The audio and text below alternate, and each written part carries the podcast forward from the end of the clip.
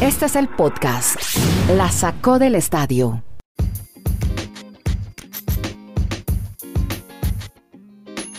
Hola, ¿cómo están? Bienvenidos a un nuevo episodio de este podcast que habla de deportes, ligas americanas.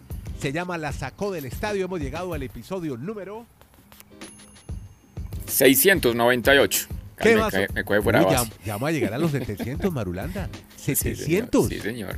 Y en la pelota de cristal llegué a 300. Sea, Qué estoy bien. celebrando mil podcasts. Jue, pucha, ¿cómo le parece, hombre? El 4 de marzo, Qué justamente. locura, qué Bueno. locura de edición. En su Bueno. día de cumpleaños, qué locura Bueno, de edición, Andrés. Muchas gracias, hombre.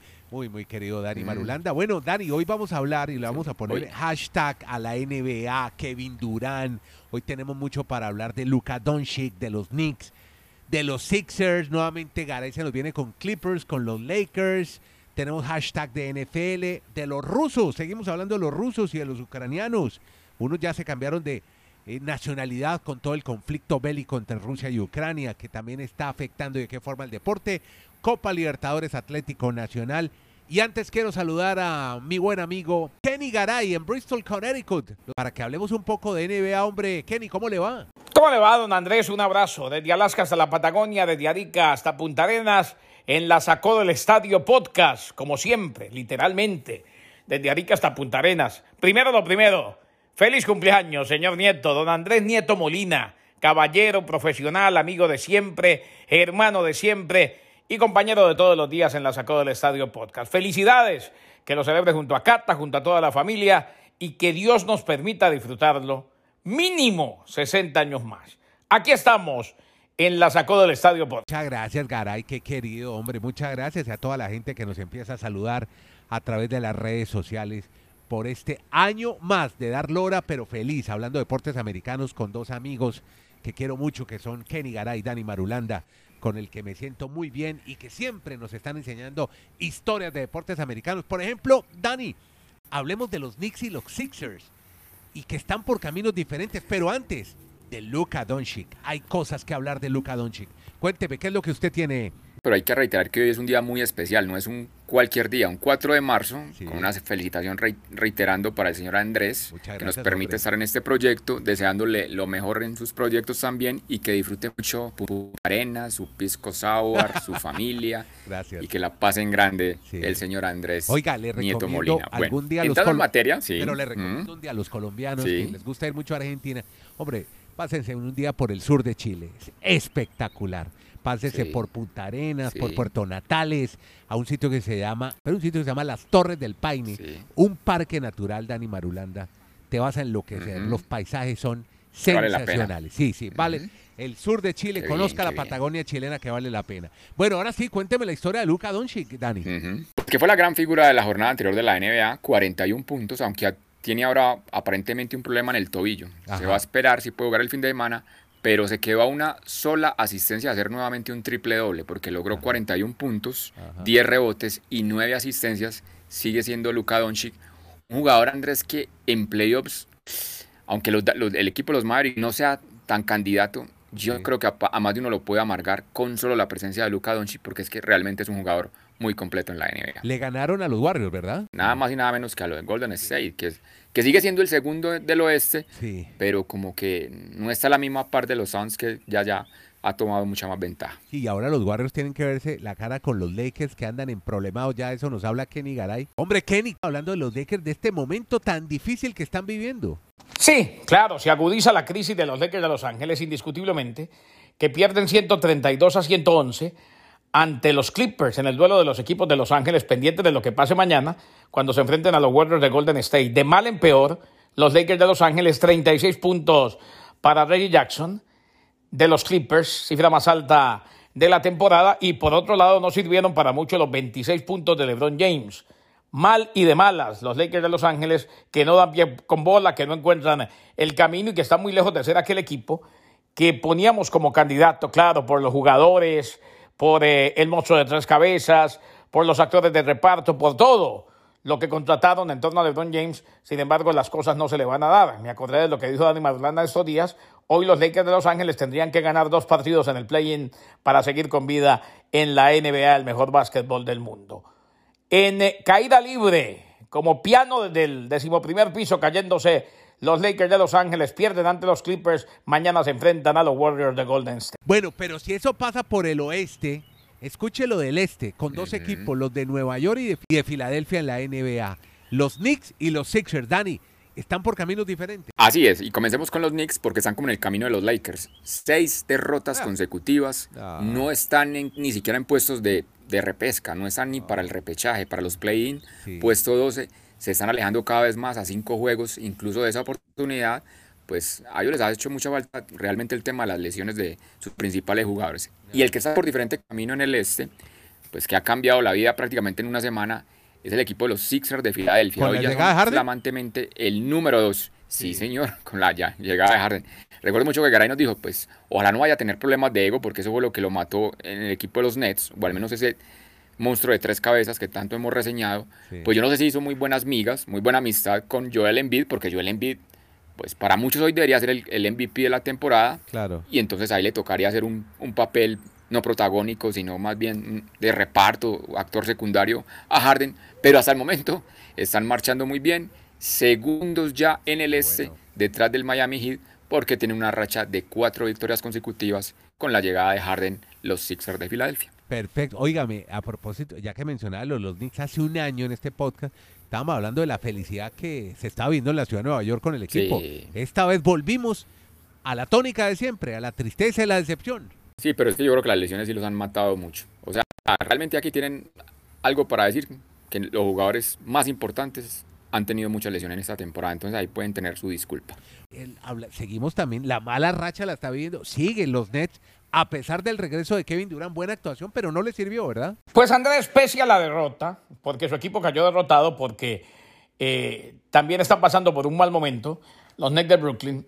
Lo bueno, la buena noticia, la noticia que genera esperanza, la noticia esperanzadora para los Nets de Brooklyn es el regreso de Kevin Durant. Sí, perdieron ante el Miami Heat, un equipo que anda muy bien, un Heat que venía de perder ante los Bucks de Milwaukee, pero hay que destacar los 31 puntos de Kevin Durant. Este equipo debe hacer estragos en los playoffs, al menos para eso fue que se le trajo a Kevin Durant. Ya no está James Harden, que se fue a los 76ers de Filadelfia, pero sí está Ben Simmons y a ver qué pasa. De aquí en adelante ya cuentan con Kevin Durant y es bueno, es positivo, es provisorio para el equipo de Steve Nash. En más noticias de la NBA, de Andre Jordan, o en más novedades de la NBA, de Andre Jordan firmó como centro suplente de los 76ers de Filadelfia, después de que pasó el jueves, después de que salió de la lista de waivers y lo firmaron entonces en Filadelfia. Lo habían puesto en transferibles los Lakers de Los Ángeles el pasado martes.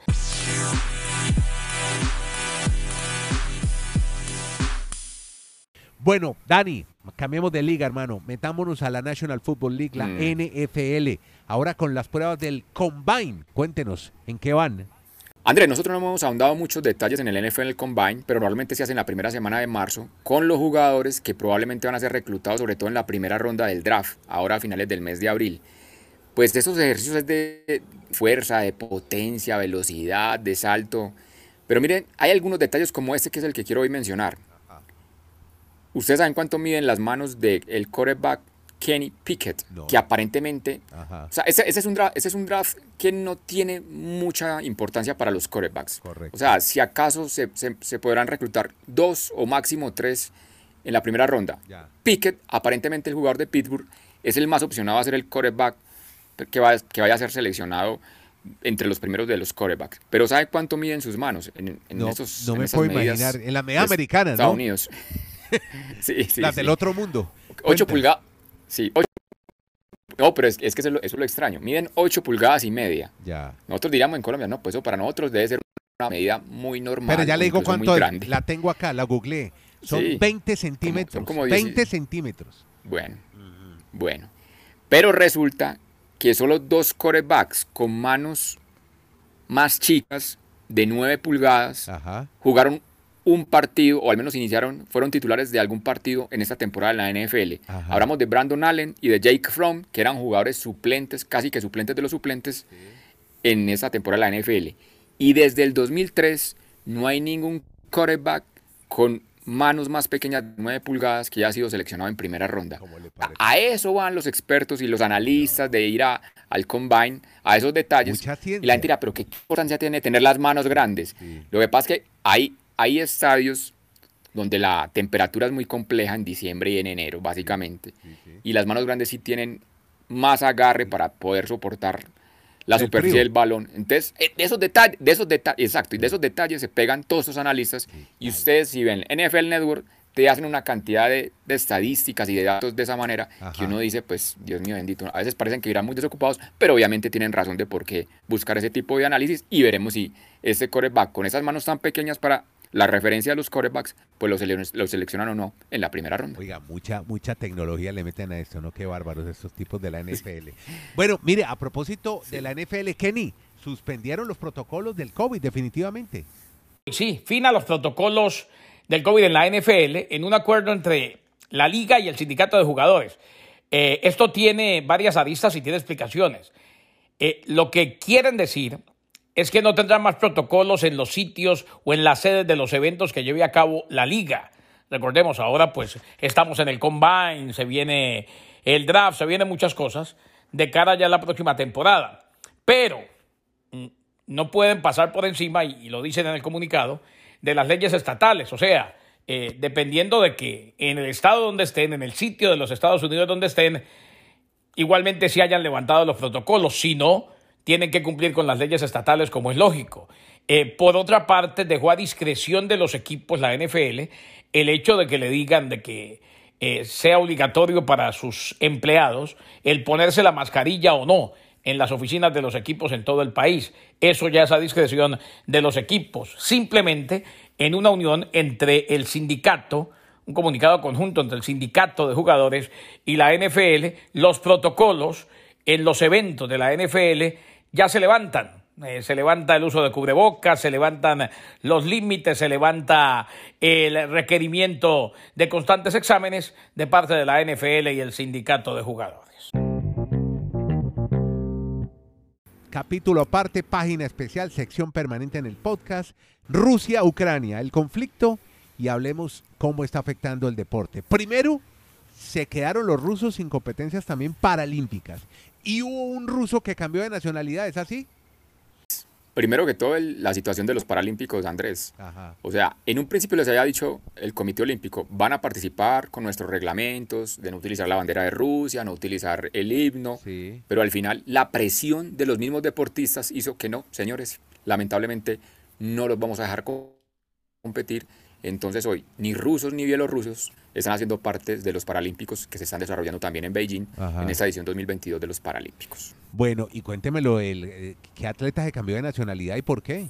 Pues es nada más y nada menos que Pavel Siakov. Usted recuerda el ciclista de Lineos, claro, claro. compañero de Egan Bernal, Sí. ruso. Ajá. Pues él tiene algo de ascendencia con Francia, entonces yo creo que hicieron como, podemos decir la palabra, una jugada para que pueda competir en las carreras de World Tour, más bien de tener esa nacionalidad y va a competir entonces ahora con esa nueva nacionalidad para que yo creo que no, no sea sancionado, perjudicado, no lo dejen correr Sí, como que no, ruso. que no empiecen a situación. Es que- matonearlo, como sí. se están haciendo con otro atleta Es ruso. que, la- a- ahorita estaba escuchando, y termino lo de los rusos, a Sulaimán, el presidente del Consejo Mundial de Boxeo, haciendo lo mismo que, que- que referenciaron los del Comité Olímpico Internacional. Primero pensaron en que los rusos y los bielorrusos compitieran sin el- la bandera, sin el himno. Después de- llegaron al paso, no, que no compitan en sus países. Y ahora van en que no compitan frente a ellos. Eso sí, me, me parece muy curioso, es que el Canelo Álvarez tiene una pelea contra un ruso en mayo y esa semana han hecho todo el, des- todo el despliegue en San Diego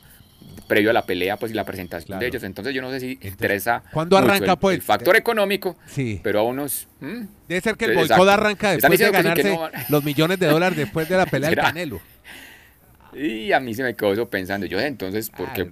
Canelo se iba a pelear con el ruso y a los otros los están bajando del, del, del, del tinglado, del No, ring? porque es una Bueno, pelea ya curioso. firmada y comprometida y hay mucho dinero de por medio y no se van a dejar de ganar esa plata, hermano.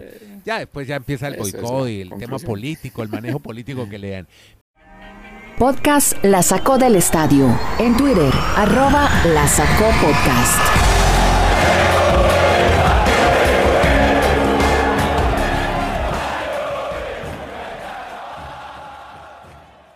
Venga, eh, Dani, cerremos, hermano, este podcast con, con el, el cuento de Copa Libertadores.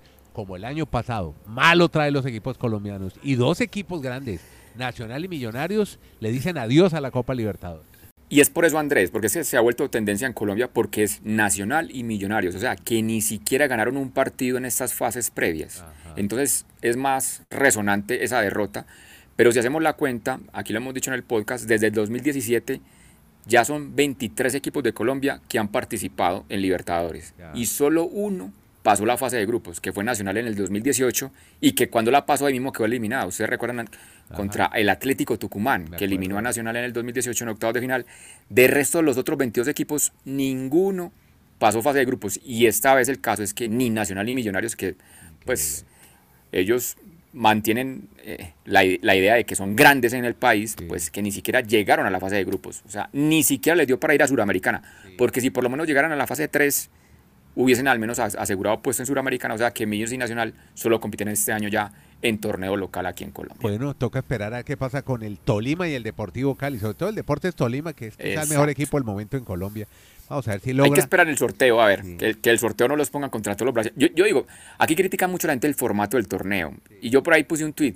Con ese mismo formato, Colombia ha ganado dos Libertadores, ganó una Suramericana, fue cuatro veces a la final de la Suramericana, ha metido cinco semifinalistas en Suramericana, otros dos más en, en Libertadores. Lo que pasa es que desde el 2016, los últimos cinco años, el presupuesto de otros equipos del continente es exageradamente de acuerdo. abismal en diferencia con respecto al de Colombia. Entonces yo creo que más bien hay que buscarlos por ese lado y no por criticar el formato en, la liga colombiana. Eso es lo que hay. Sí, bueno, esperemos a ver si estos refuerzos del Tolima le, le ayudan para esta temporada. A ver si logra por lo menos avanzar a la siguiente fase después de grupos. Deportes Tolima, porque el Deportivo Cali también tuvo muy mal comienzo en el torneo local. El equipo de Rafa Dudamel. Bueno, llegamos al cierre de este podcast. Se llama La Sacó del Estadio. Hablamos de deporte, Liga Americana. ¿Sí, Dani? ¿Qué ibas a decir?